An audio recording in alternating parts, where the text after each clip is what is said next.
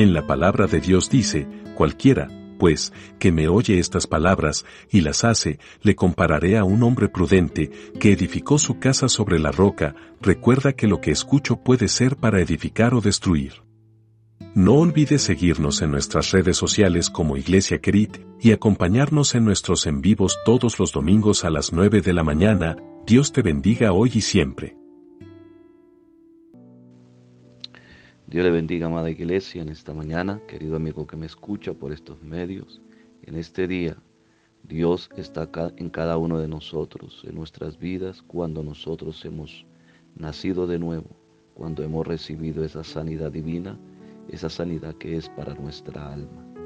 Dice Malaquías capítulo 4, verso 2, dice de la siguiente forma, Mas para vosotros que teméis mi nombre, se levantará el sol de justicia con la salud en sus alas, y saldréis y saltaréis como terneros del establo.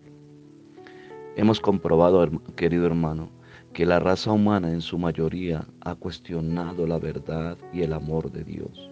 ¿Por qué razón? Porque el pecado sobreabunda y los líderes espirituales fallamos, la sociedad se ha vuelto secular. Todo esto vivió Malaquías quien inamoviblemente afrontó estas mismas circunstancias de hoy día.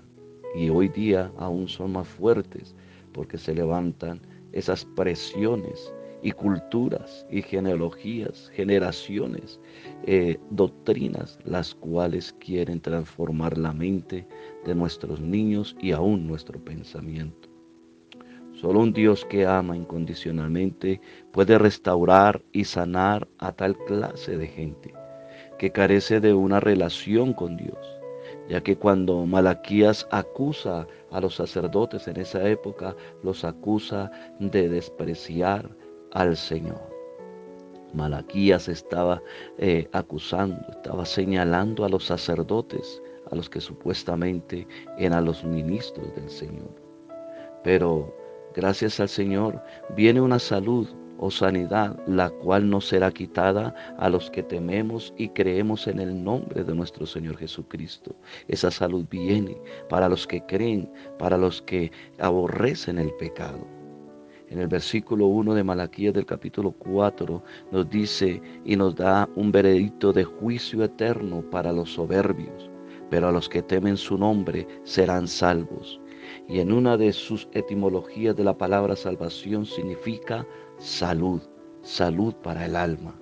Pero en este versículo Dios nos muestra que los cristianos desde los tiempos primitivos han temido a Jesucristo como el sol de justicia. Aleluya, han tenido a Jesucristo como el sol de justicia.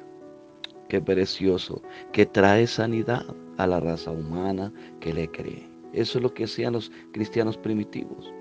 Desde la eternidad siempre Dios ha enviado esos rayos de salud o salvación, que son esos privilegios espirituales, materiales y físicos para nuestra vida. Cuando el sol de justicia brilla en nuestras almas, no necesitamos otra luz. ¿Cuál es ese, ese sol de justicia? No es más sino que Jesucristo. Dijo el príncipe de los predicadores, Spurgeon. El becerro en el redil está en silencio atado con un cabestro en la noche. Pero cuando el sol se levanta, el becerro sale al pasto, el becerro es liberado. Así el Hijo de Dios puede estar atado por la recolección de pecados pasados y presentes, e incredulidades.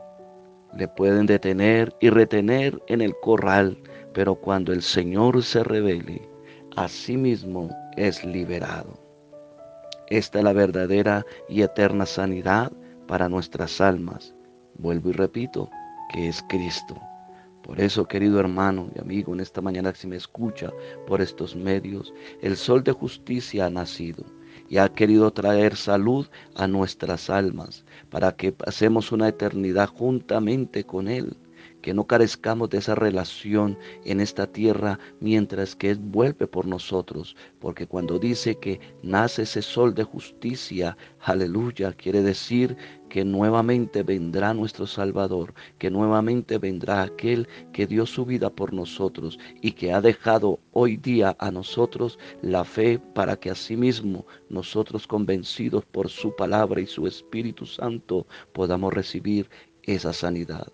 Así que, amada iglesia querida, vamos adelante, no desmayemos, porque el sol de justicia ha resplandecido en el corazón suyo y mío, y en la eternidad estaremos juntamente con Él, porque ha, ha dado salud a nuestras almas. Bendiciones.